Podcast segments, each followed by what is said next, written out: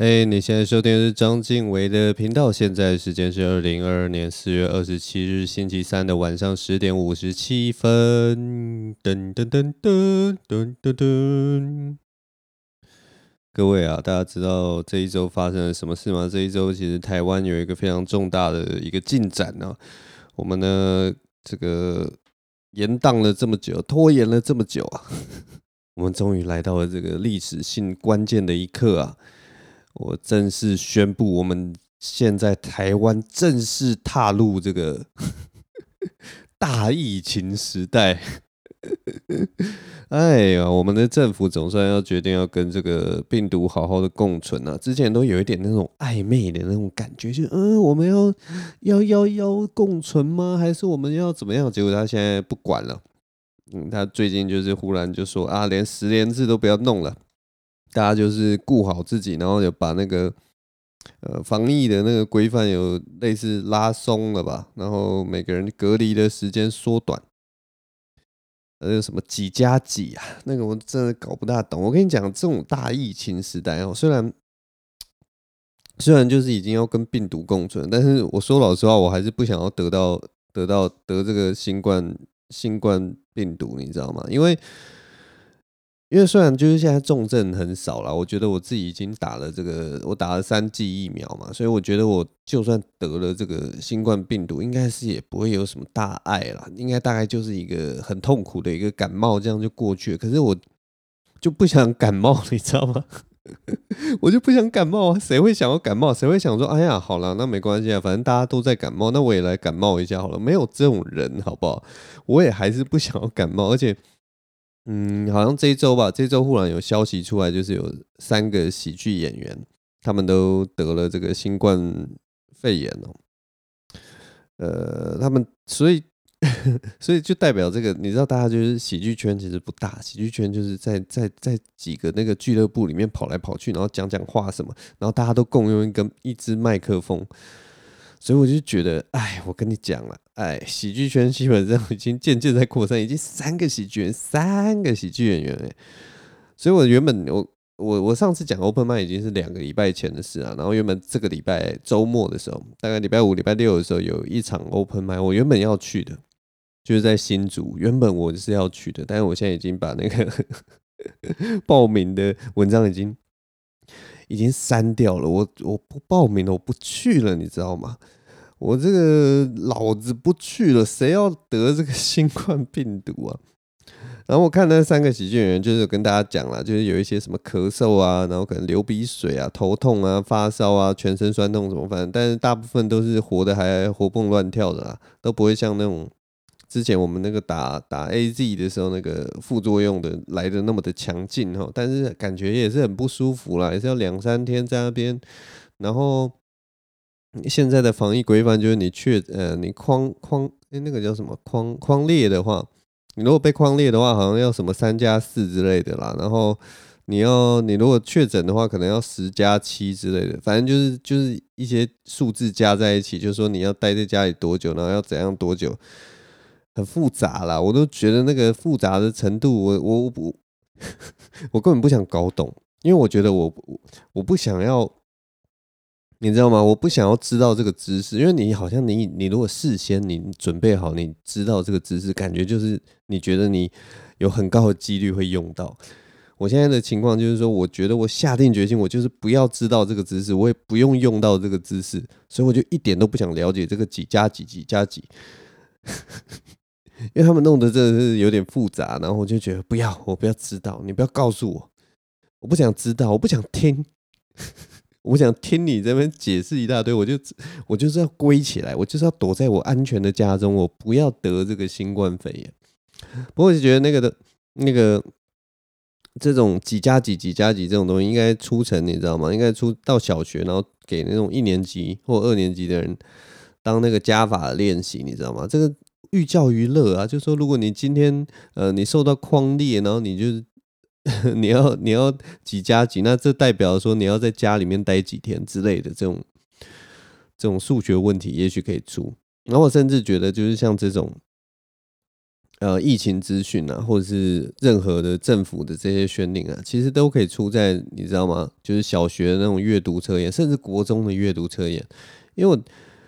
我觉得这个东西有的时候你弄得有点太复杂，然后你去出在考题，然后你如果发现就是说哇，如果国中生来考这个考题，然后阅读生还有人错的话，那你就知道你弄得有点太复杂了，连国中生都看不懂，你怎么能能期待就是可能我不知道智商呃九十的人怎么可能看得懂之类的？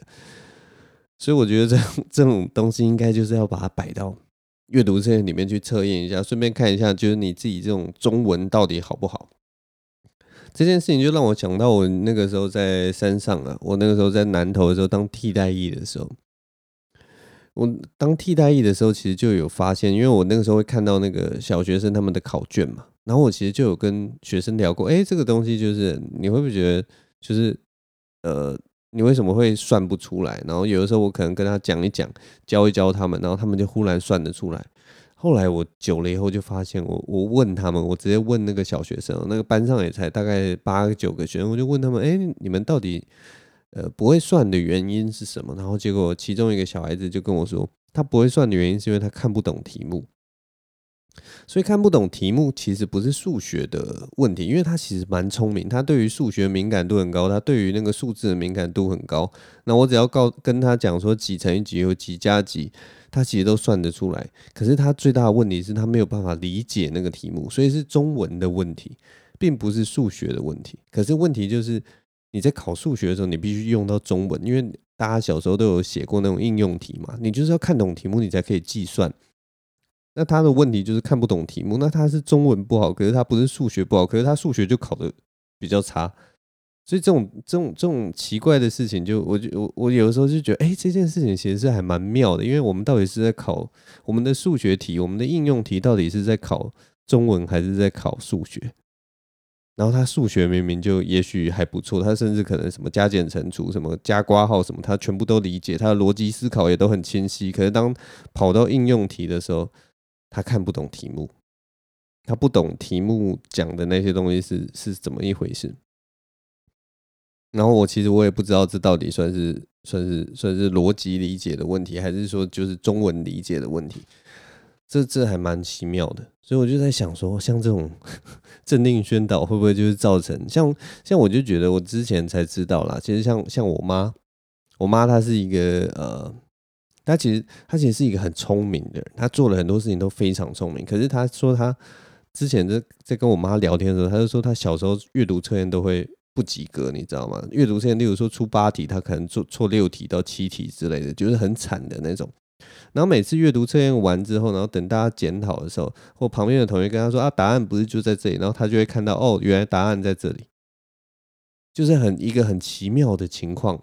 他自己也说不说不来，他就是说我阅读测验都蛮惨的，所所以，我也不知道，就是每个人可能都有每个人的罩门，但我妈也是还是蛮聪明的，所以我真的很妙的一个情况啊，嗯，我也不知道要怎么跟你们讲这件事情。我刚刚是要讲什么？我刚刚只讲哦，政令宣导 是不是要弄得更简单？我就觉得，哎，我也不知道。我有时候也会觉得说，政府啊，或者是不管是什么，现在那种选举的事情啊，或者是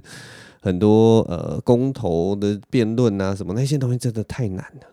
太难了，你知道吗？就连我这种，就是我我我也我也算是一个小学霸嘛，大家知道我功课其实是算不错的，然后我现在活到三十几岁，然后要我去搞懂那些事情，你知道我我要搞懂那些东西东西的时候，我不能。马上懂哎，我就是如果真的我今天要搞懂一个议题，例如说是什么岛岛礁的议题，或者是什么呃发电的问题，或者能源的问题，我们是要看多少资料啊？我们可能看一两个懒人包啊，都还不行哎，我们要自己去查资料，然后找到那个症结点，然后仔细去分析那些东西，你知道要花多少时间吗？我们可能一个议题都要花两三个小时，两三个小时。多珍贵啊！两三个小时，我们都可以看一大堆电影的，好不好？因为我们现在看电影都会用两倍速的时间，浪费时间呢、我花那么多时间去看一个，我可能只需要投一票的东西，然后你跟我说就是哦，你的未来就是在这一票上面。我我我我也不知道哎、这件事情到底到底是不是？啊，我也不知道，但我还是会就是，因为我就是一个乖宝宝，我就是一个听话的乖宝宝，然后我也没什么创意，所以我就是会乖乖的做。呃，例如说环保，我也会做；要投票，我也会做。然后花那个时间去研究议题，我也是还是会去研究那个知识。只是有的时候就会觉得啊啊，其实就是大家就是只是希望有一个很安稳、很平安的一个生活而已啦。然后这些东西真的弄得太复杂、太难了啦。有时候也会想说，是不是就让精英去决定就好了？但是另一方面又会觉得啊，绝对的权力会造成绝对的腐败啊！人就是这么的麻烦，你们说是不是？这种东西，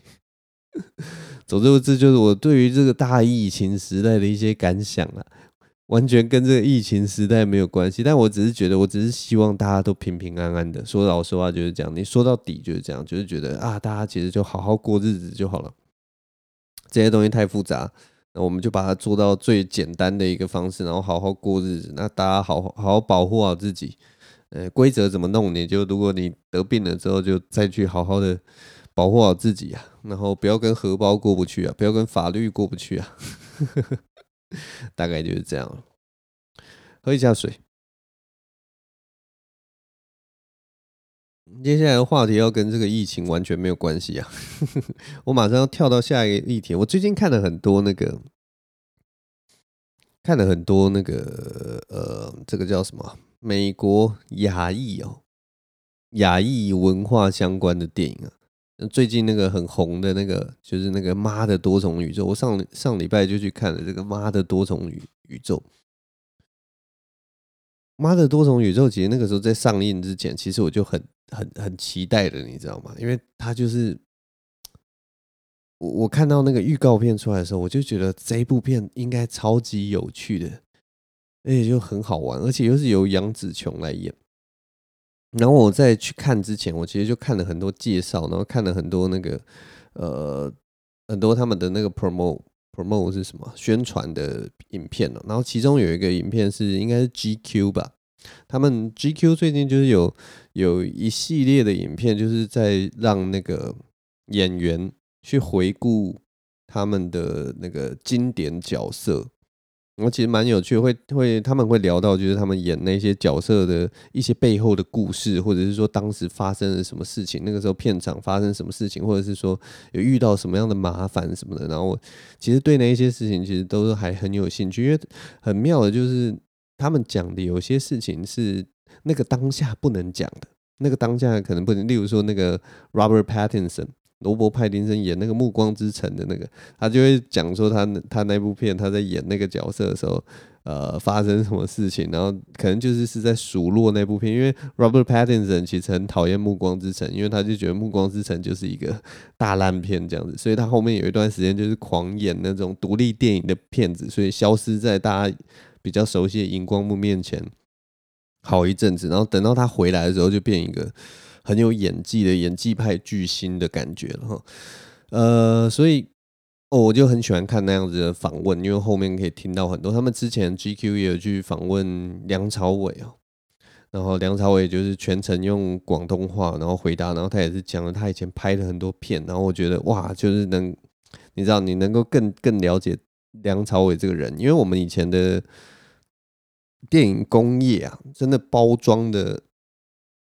包装的太怎么讲啊？包装的太神秘了，所以我们对这些明星啊什么，可能都是匆匆一瞥，那个概念其实非常少。但是在这个资讯时代，就是呃，明星侃侃而谈的机会越来越多，所以我们就更能看到一些蛛丝马迹。就是如果你你的感呃反应比较敏感的话，你可以从他的回答，你可以从他的表情啊，你可以从他的眼神里面感觉到他的。更多就是更细致，身为人的那种味道吼，好像透过那个荧幕这样飘出来，然后你就闻到哦，这个人哦，这个哦，我以前他是神的，现在他变人了，这种感觉。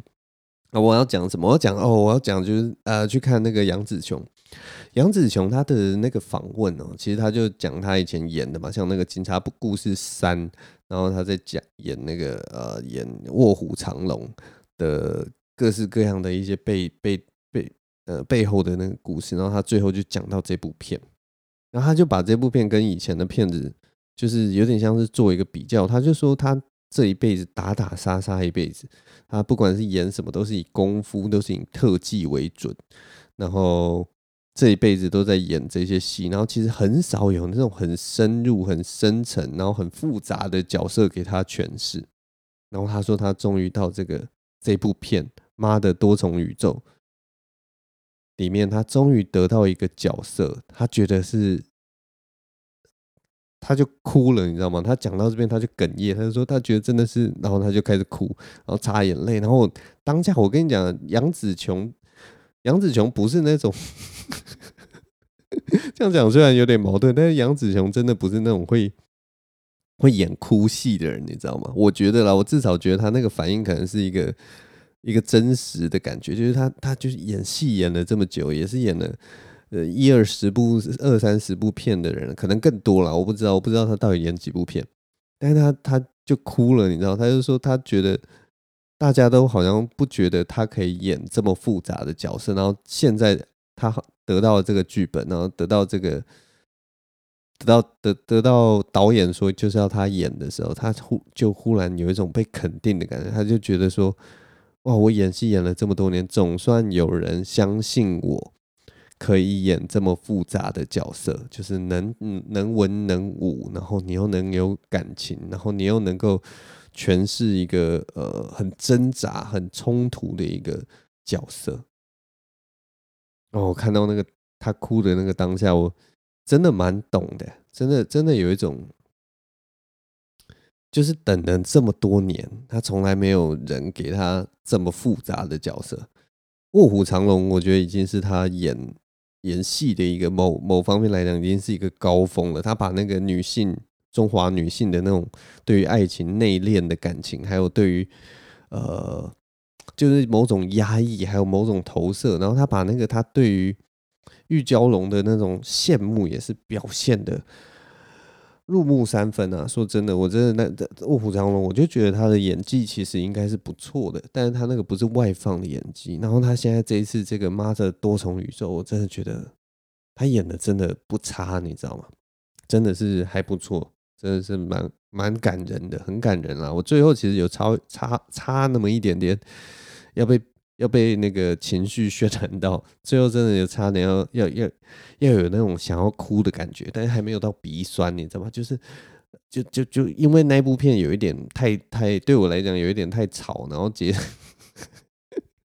节奏很快，然后对，然后音效推得很大声，所以让我有一点就是。最后有一点抽离出来的感觉，但但那个情感，他那个中间那个复杂的杨紫琼诠释的那个冲突啊，那个跟女儿之间的感情哦，我觉得蛮值得一看的啦。就是在你以前不会看到他做这样子的表演，然后你这一次去看的时候，就是这个角角色，他他里面演的那个角色，真的有蛮多层次的啦。有有的时候是烦呐、有的时候是无力感呐、然后有的时候又有点那个 goofy goofy 的感觉，goofy 就是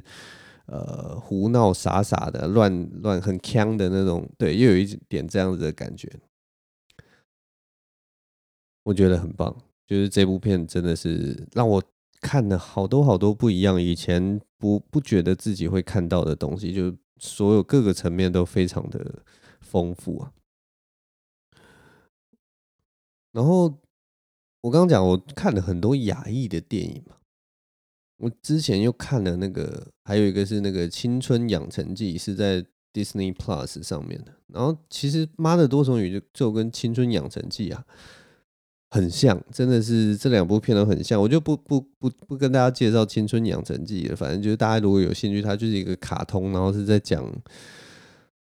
是在讲什么？呃，一个家族哦，他们的女儿啊，长大以后好像会会会变成狐狸，还是哦红狸猫啦，好像会变红熊猫，那个叫什么 Red Panda？Red Panda 是红狸猫还是红熊猫？反正就是英文是 Red Panda，就是反正到到某个年纪就有类似超能力，他们可以变身变成 Red Panda，然后 Red Panda 可能后面有一个什么什么隐喻啦，是比如说情绪啊，或者是什么，反正随便，反正最后就是重点，就是它里面也是在讲呃妈妈跟女儿的感情，然后这两部片都是在讲妈妈跟女儿，然后都是以华裔的姿态，然后其实它里面就是运用一个很有趣的那个形象啊，就是典型的那种虎妈，我不知道 Tiger Mom。那种华裔就是妈妈管很多，然后那个道统观念、传统价值的压抑，然后女儿就是那种叛逆，然后很想要走出自己的路的那种这这之类的冲突。其实我我觉得，我不知道哎、就是我现在要讲一个很呃很大片的，然后有一点抽离的那种感觉，就是。像那种我们我们在讲这种呃传统家庭跟现代小孩子的冲突啊，其实，在我们这一代的话，其实已经渐渐被淡化了，你知道吗？我们我们最深的那个年代，其实是在上一个世代，就是当李安推出那个什么家庭三部曲的时候，家庭三部曲就是什么推手啦、饮食男女啦，呃，还有一部是喜宴呐。这几部的时候，就是在讲那种新旧文化冲突，然后呃父子关系啊，或者是母子关系，我们好像比较多是那种父子的呃父子权利的片子吼。但是在美国，好像好像就到现在到这个二零二二年的时候，都还在讨论这个东西，其实是蛮有趣的，就是包括之前就是。包括这个妈的多重宇宙、青春养成记，还有之前比较常见的那个别告诉他，别告诉他那个奥克菲娜的那部片，其实也都或者是那个什么 Crazy Rich Asian 那部片叫什么？什么上流疯狂亚裔之类的，反正我已经忘记了中文片 片片名了。反正这几部片其实最后都是还在讲，就是那种。父母是传统观念，然后新时代的儿女要要要要想办法突破，或者是说要走出自己的路有多么的困难，就是亚裔的故事，在美在美国，在在尤其美国啦，好像就是这样很千篇一律的感觉。其实这个处理，其实在喜福会的时候就已经有一个雏形。喜福会我不知道大家知不知道，喜福会就是一个一九九三年的一部老片，那个是有点像是第一部让。华裔这个文化跳出来的一部电影啊，那个时候好像得了很多奖之类的吧。反正就是这些东西，其实在那个时候就已经出来，然后到现在哦，到二零二二年都还在讲同样的故事。其实我觉得这件事情在美国蛮有趣的，它其实就反映出就是以前华裔的人有多呃有多么的没有。机会去讲述自己的故事，所以才会让这十年或二十年的时间，华裔讲述的故事永远都是一样的故事，或者是说，在那个社会条件之下，也许美国人的那个父母亲呐、美国的父母亲，在那个社会条件下做的事情，都是只能不断的重复，他没有办法。呃，跳脱那个，也许是种族的藩篱，或者是说某种我不知道传统概念的束缚。其实我这种东西，我就会一直在想那个，想犹太人，当然是完全不一样的一个情况。但是其实呃，美国文化里面，其实我有的时候会觉得犹太人是蛮有趣的一群人，因为他们其实。在文化上啊，他们犹太人在在文化上也是很要求的。如果你你是犹太家家庭长大的人，你就知道犹太教是一个很严格的宗教，然后可能里面也是有很多的束缚，然后有很多的观念，然后有很多的就是你日常生活要去遵循的一些东西。然后他当然也是有经过就是。呃，也是有有比较独立思考的一个过程，就是有人就是会变成比较虔诚的犹太教信徒，有些人不是，然后有些哎、那个叫什么？那个是什么字啊？呃，就是他们不是变成 Jew，他们是变 Jewish，好像是这样吧？就是 Jew 就是犹太人，那 Jewish 就是犹太人的，就是有犹太风味的这种感觉。然后很多很多犹太人可能就说：“哦，I'm Jewish”，就是。但是我不是 Jew，就是如果你讲你是 Jew，就是那种很虔诚的人，然后 Jewish 就是呃，我有一些我知道那个一些犹太教的事情，然后或者是说我我我我我我不知道，我其实解释的不是很好了，但是就应该怎么讲这个东西啊？汉化的原住民跟原住民嘛，啊，我乱讲，这讲出去一定有问题，不能乱讲。好，反正就是大家大概大概懂我的意思啊。但是反正就是这种东西啊，就是一样有一个新旧的文化的冲突。可是他们其实后来就已经没有在谈论这件事情了。犹太犹太教在美国文化里面已经慢慢跳脱了那个呃新旧。价值观冲突这一点，而是把新旧价值观冲突变成是要谈论，呃，一个另一个更大的事件或者是更大的题目的时候的一个工具，就它变成是一个哦，我们都知道这件事情存在，所以我们已经可以谈论更大的东西了。但是像那种华裔传统道统观念跟现代的观念的冲突啊，或者是说这种呃爸妈的高压教育啊，然后然后。小孩子，呃，想要自力更生，想要走出自己的路的这种这种冲突，我们都华华裔的美国华裔的故事仍然在讲这样子相同的故事，而且这二三十年都几乎没有变。我觉得，哎，对，我只是觉得很感慨而已啦，就是啊，应该有更多的故事可以去讲。可是我们目前我们的这个呃美国华裔的社会里面，大概就只能讲这样子的故事，然后。而且这样的故事还可以得到很多的回响，我就觉得哇，还有很长的一段路要走啊，你知道吗？很妙了，很妙了。然后因为想讲到这个虎妈嘛，我就想到那个 Ali Wong，Ali Wong，我不知道大家知不知道这个王爱丽，王爱丽她是一个呃很厉害的一个喜剧演员哦，她就是用一个，其实她那个整个那个造型啊，戴着那个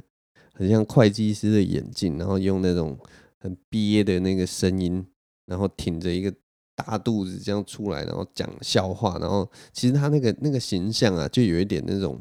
大家对于华裔女性的刻板印象，就是那种虎妈的刻板印象。虎妈是什么呢？虎妈就是当你杀到别人家的时候，你就会那种气势高张啊，然后不管你有没有道理，你就是会飙人家一顿，吓得人家屁滚尿流那种感觉，就是气焰很嚣张，然后又有一点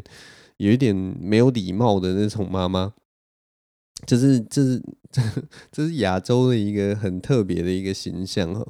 Ali Wong 他那个时候他在做喜剧的时候，就直接冠上了这个虎妈的虎妈的形象。但另一方面，他在讲的东西又都是女性抬头的力量，所以其实蛮有趣的啦。就是他利用虎妈这个形象，因为虎妈有点像是要是通常啦，在华裔的概念里面是要打压打压叛逆。打压，用传统价值来捍卫传统价值的一个形象，结果他现在是用虎妈这个形象，因为虎妈的气势很强，然后很嚣张，他用这个形象来表达说女性要抬头，然后还有各种这个社会上女性遭遇到的不公，帮大家出一口气。所以其实我觉得他是一个蛮妙的人。然后我为什么会讲到 Ellie Wong 呢？因为他之前在应该是今年年初的时候吧，有出一个他自己新的 special。那他出这个 special 的时候，我有去看哦，哇，还是一样很好看，他也是很厉害，他把他的那个技术啊，他把他的节奏啊，都掌握得非常好。然后他全身穿着一个黄色的，呃，全全身穿穿着红色的，然后绑着辫子，然后又戴着红色的眼镜，那个视觉效果之强啊，所以我很推荐大家去看他的 special。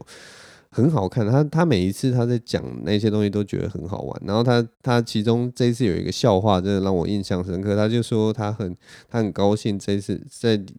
那个时候他要结婚的时候，他还默默无名。然后她老公就是工作比较好，赚的比较多。然后结果那个时候他的那个哎那个叫什么夫家夫家，他的婆哎那个叫什么公公跟婆婆，他的婆婆好像就坚持他们家一定如果要结婚的话。因为怕怕那个老公，怕怕他的儿子，如果离婚的话，必须要就是遗产有一半要给他，他就觉得很不公平。因为美国好像有这一件事情吧，就是类似赡养费，就是当夫妻结婚之后，然后当夫妻分开之后，他们的那个呃共同财产好像要变成一半，然后所以很有些人就会觉得说。我男生比较会赚钱，或者是怎样，然后当男生娶了一个老婆，然后当那个呃女生要离婚的时候，就可以拿走他一半的财产。有很多男喜剧演员，男男性的喜剧演员常常拿这件事来开玩笑，就是说怎么会有这么不合理的事呃事情？就是我赚那么多钱，结果我娶了一个老婆，结果这个老婆当跟我分开的时候，要我的财产要分他一半，就。太过分了，他很多男喜剧演员拿这一点来嘲笑。那那个时候，Ellie Wong 就讲说，所以当他要结婚的时候，他的夫家、他的公公婆婆就说要要 Ali Wong 跟她老公签署一份离婚协议书，就是哎、那个叫什么？我忘记那个专有名词了。就是说，当你们离婚的时候，财产不需要平均分摊，就是说该是你的就是你的，然后该是我的就是我的，所以我们的财产不会有那种共有财产，然后。直接除以二的情况发生，然后 Ali Wong 就说，那个时候他签签那个时候觉得备受委屈，但又觉得这是合理的事情。但 Ali Wong 他就马上一个一百八十度的情况一讲，就说现在我已经赚好几百万元，是我是我老公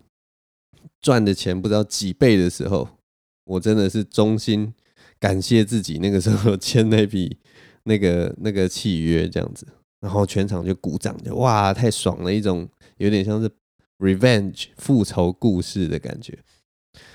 都蛮有趣的。然后我为什么会讲到他？因为哦，我刚刚看了新闻，Ali Wong 好像离 真的离婚了。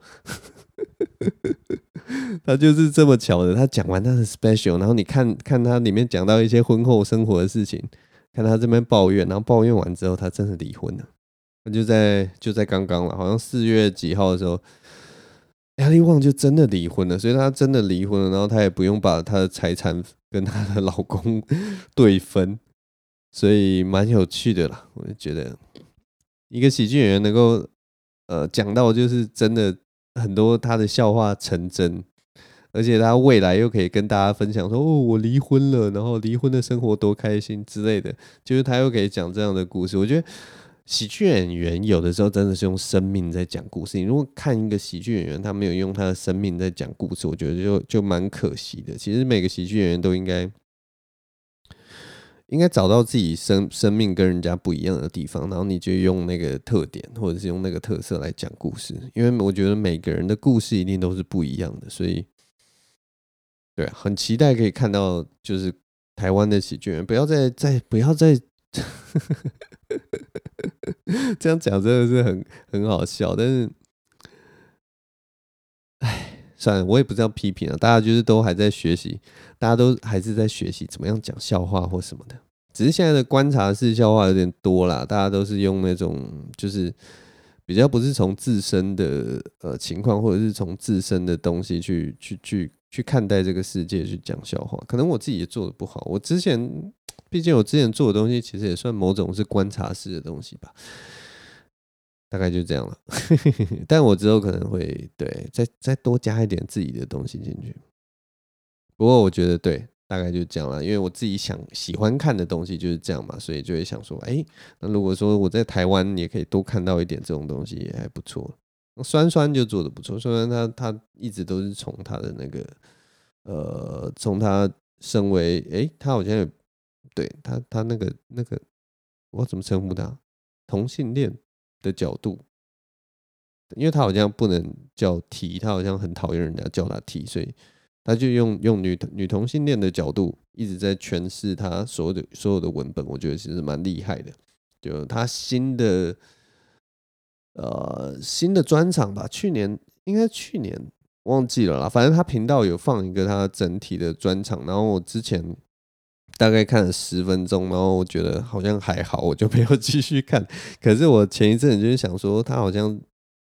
就放一阵子，然后我想说，好了好了，就是还是要看一下他就是平常的表现，所以我就去看了一下酸酸那个专场，我把后面全部看完。我跟你讲，他后面超猛的，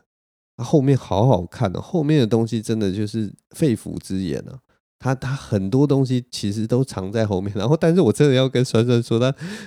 前十分钟还是十五分钟吧，我真的是觉得还好，就是所以他那个前面的吸引力，他可能是想要用一种，就是用一些比较简单的，或者是说比较时事的东西去去去切入，帮你带入那个喜剧的节奏里面。但是他前面的笑话，我真的觉得没有那么的好笑，但是后面我觉得好猛哦，后面真的好好看哦。所以如果大家有兴趣的话，真的可以去看一下那个酸酸的，我觉得啦，他的那个专场其实写的还不错，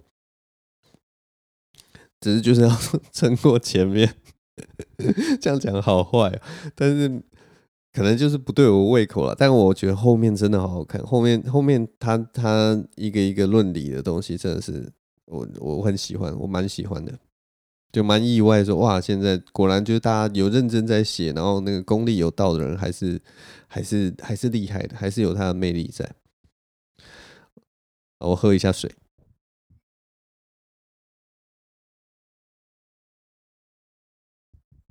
啊。接下来要讲什么？接下来要讲我之前好像两个礼拜前吧，然后我就跟我女朋友去大安森林公园赏鸟，因为我们那天下午就不知道要干嘛，然后我就想说要散散步，因为我跟我女朋友很喜欢散步嘛，所以我就想说，哎，就在大安森森林公园附近，我们就想说那去大安森林公园赏一下鸟好了，因为我就记得那个我们的那个曾公伯恩呢、啊，我们。常常在说那个大安森林公园可以赏鸟，所以我就去赏鸟。我跟你讲，我吓死了！大安森林公园的鸟真的超多哎，超乎我想象的多，多到一个就是我觉得我站在那个池塘的旁边，我觉得已经不是我在看鸟了，是鸟在看我了，你知道吗？那个池塘里面的鸟真的是多到。放眼望过去，就几百只在那边呢，很扯很扯。然后一堆鸟在那边就算了，那边也真的有一大堆赏鸟阿伯，你知道吗？他们每一个人都是用那种超级大的那种望远镜，然后就直接架在那个那个湖的旁边，然后就对着那些鸟。然后时不时就看阿伯凑上去，然后拍一张照；时不时就看到他们凑上去拍一张照，然后再远远这样看一看，然后换个角度再拍一张照。他们大概一整个下午就在那边一直拍那些鸟，一直拍那些鸟，我觉得超级夸张的。然后那里面的鸟真的也是，就是大概有十几种鸟吧，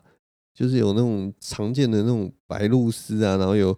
黄头鹿就是头是黄色的白鹭鸶这样子，黄头鹿，然后好像又有那种呃夜鹭，就是夜鹭就是哦夜鹭真的蛮可爱的，就蓝色的那种，然后还有我们常见的那种大笨鸟，大笨鸟我已经忘记它本名叫什么了。然后除了这种，然后还有小只的鸟也非常多，然后就觉得哇，真的大汉森林公园真的是很不可思议的一个一个地方诶，我从来没有想过，就是在一个城市的公园里面会看到这么多只鸟。然后我们后来在除了那个湖边可以看到一大堆鸟，我们走走走走走，还看到另一个应该就是上面有长着果实的树吧，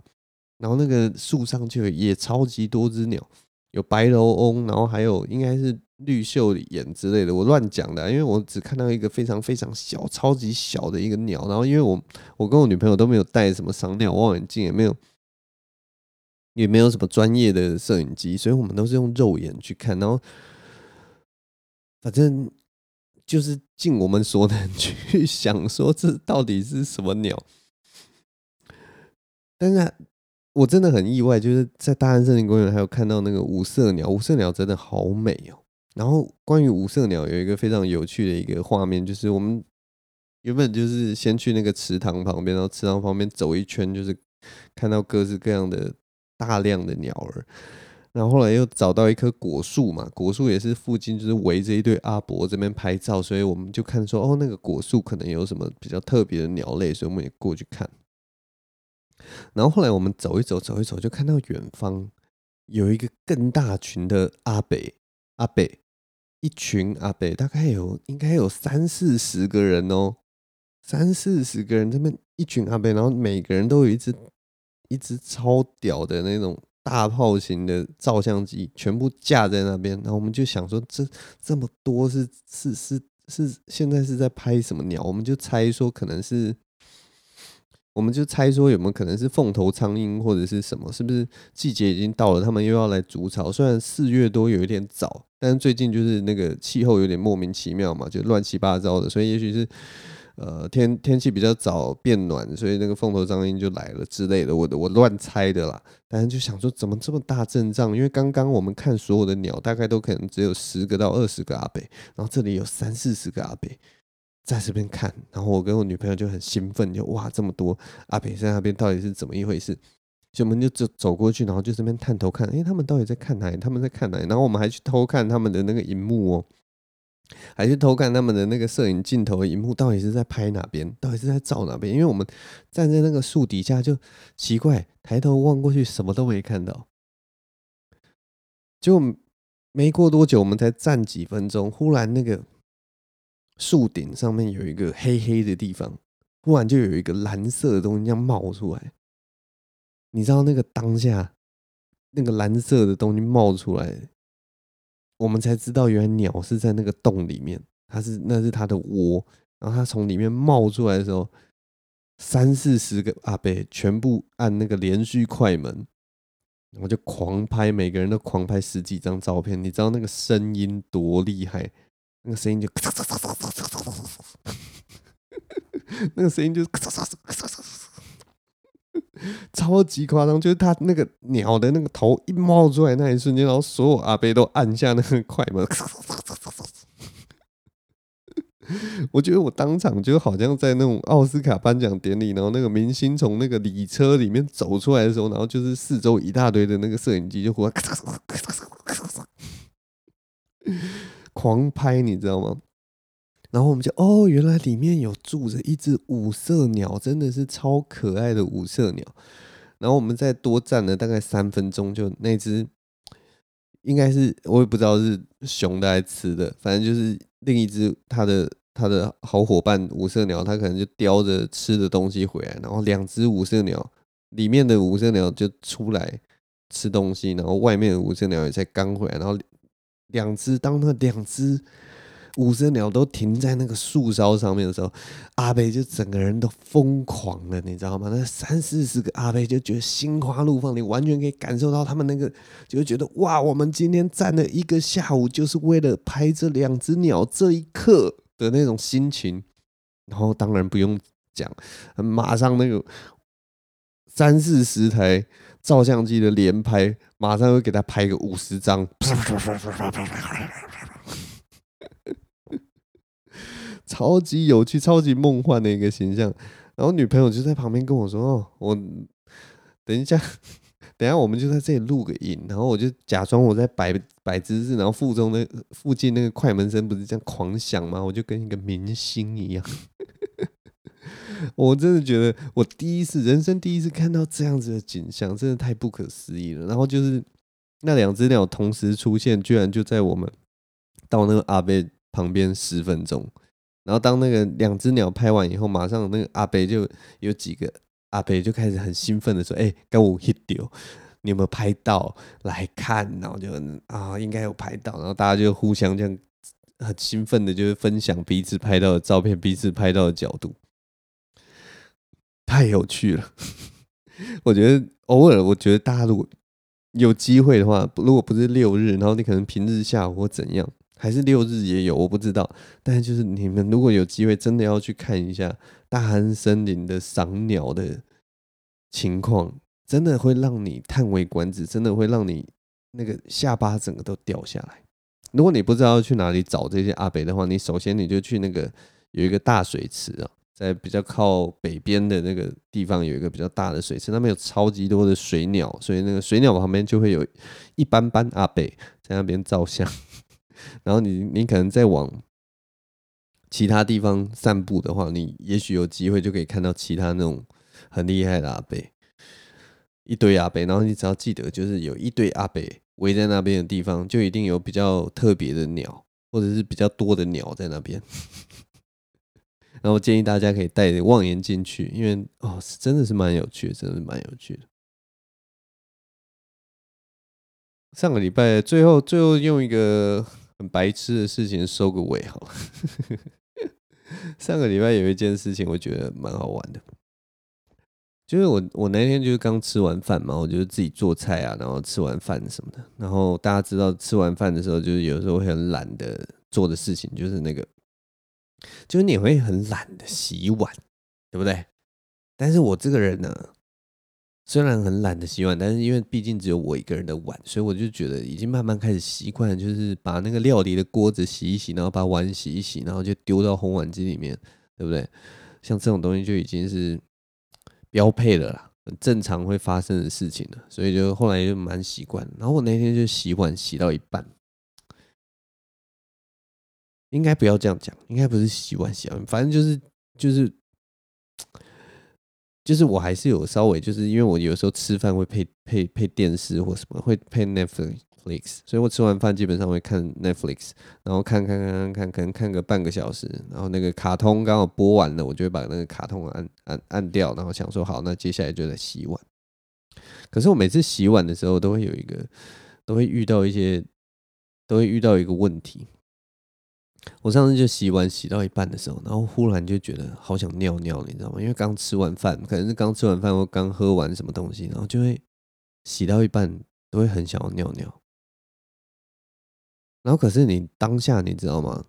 因为你洗碗洗到一半，你就会想说，我就是想要把这个碗洗完，我再去尿尿。我不会想要马上尿。我不知道大家会不会有这种感觉，就是有一种尿尿它是另一件事情，洗碗是一件事情。然后你洗碗，你就会希望把，反正就也才几个碗，那个洗完可能也不到十分钟的时间，你就这样冲一冲，然后用那个洗呃洗碗巾，然后洗洗，应该是很快的。可是我不知道为什么，我现在有时候洗碗就会有一种很强烈的尿意袭来，你知道吗？那个力量之强大，就是有一种你如果再不尿的话，你感觉要尿裤子的那种感觉。可是你当下又会觉得说，我就剩这几个碗，就这么简单，我就把它洗一洗、冲一冲，我再去尿尿不就好了？反正我最近 就是好像陷入这种很复杂的情境。我知道很多人听到这已经觉得说。哪有这么复杂？你就把碗丢，你就去上厕所，或者你再憋一下，你把这个碗洗完，不就了结？可是我就跟你讲，我那个心情是复杂的，我那个心情是冲突的，我也不知道为什么会这样，但是就是会这样。我最近就常常遇到，我已经遇到两次了，太莫名其妙。就是洗碗洗到一半，然后很想上厕所，可是又想说又剩几个碗，然后我就舍不得丢下这几个碗，先去上厕所，再回来洗。所以我就想说我，那我要把它赶快把这个碗洗完。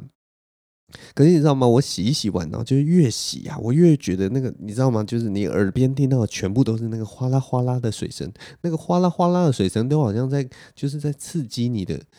刺激你的膀胱，你知道吗？刺激你的膀胱，说哇，你的膀胱为什么不去哗啦哗啦？也为什么不一起哗啦哗啦？然后那个水一直哗啦哗啦哗啦哗啦，然后嘘嘘，就是一直有那个水排从水管冒出来的那个嘘嘘的声音，然后你就。越听你又会觉得越来越想尿尿，然后你知道吗？我真的是洗碗洗到我真的是又憋尿憋得很难受，我就是一只脚要这样抬起来缩着，你知道吗？我就洗碗洗到说哇，真的快尿出来了这种感觉，所以我这两次我都失败，我这两次就是洗碗洗到啊算了算了，然后我就把水关了，然后手手湿哒哒的就直接冲到厕所里面去上厕所。所以我都没有把碗洗完，那我就先上厕所，然后把手洗干净，然后再去再把碗洗完。但我最近就有这个困扰，我就觉得有一种事情还没有结束，我就被逼着去撒尿的感觉。然后我就开始想说，不是只有我这样吧？不是只有我有这种冲突吧？没有，有没有人就是有那种，就是会觉得说，哎，我事情做到一半，然后可是我很想要去尿尿，可是我一直想要把事情做完，我再去尿尿的这种心情，有吧？不应该不是只有我会这样吧？拜托大家跟我讲说，不是只有我会这样，不然我会觉得我超怪的，我怎么会这么愚蠢？就是 怎么会发生这种事情？哎，我也不知道。就但是最近就是已经两次，我想说，到底。到底我这个这上厕所为什么刚好都是在我洗碗的时候忽然想要上厕所？呃，大概就这样了。哎，就是一个生活的小事，我也不知道为什么会这样。好啦，接下来我们节目就进入尾声了。那最后我还是希望大家就是还是保重一下身体啦，不要想说，哎、我觉得反正得新冠肺炎没什么事情什么的。但我跟你讲，你一个人得新冠肺炎啊，你周遭的人可能都要匡列啊什么，然后都很麻烦，然后你生病你也会不舒爽嘛，然后可能也没有办法，呃，没有办法上班什么的，所以呃，还是大家。要注意自己的卫生啊，然后能减少一些社交活动就减少一下社交活动啊，反正就是大家努力撑过这段时间，我觉得比较重要了。因为我有的时候会觉得在路上看到大家，呃，不管是搭公车啊，或者是搭高铁啊什么的，有些人真的是那个一脸呐，就是觉得说啊，这根本没什么。但我觉得还是要稍微注意一下啦，对啊，然后我还是希望大家都健健康康的，然后这个 Omicron。希望也可以平安的度过啊，对不对？大概就这样，那谢谢大家的收听啊。那我们就下礼拜再看有什么事情再跟大家分享。好，这周就这样了，拜拜。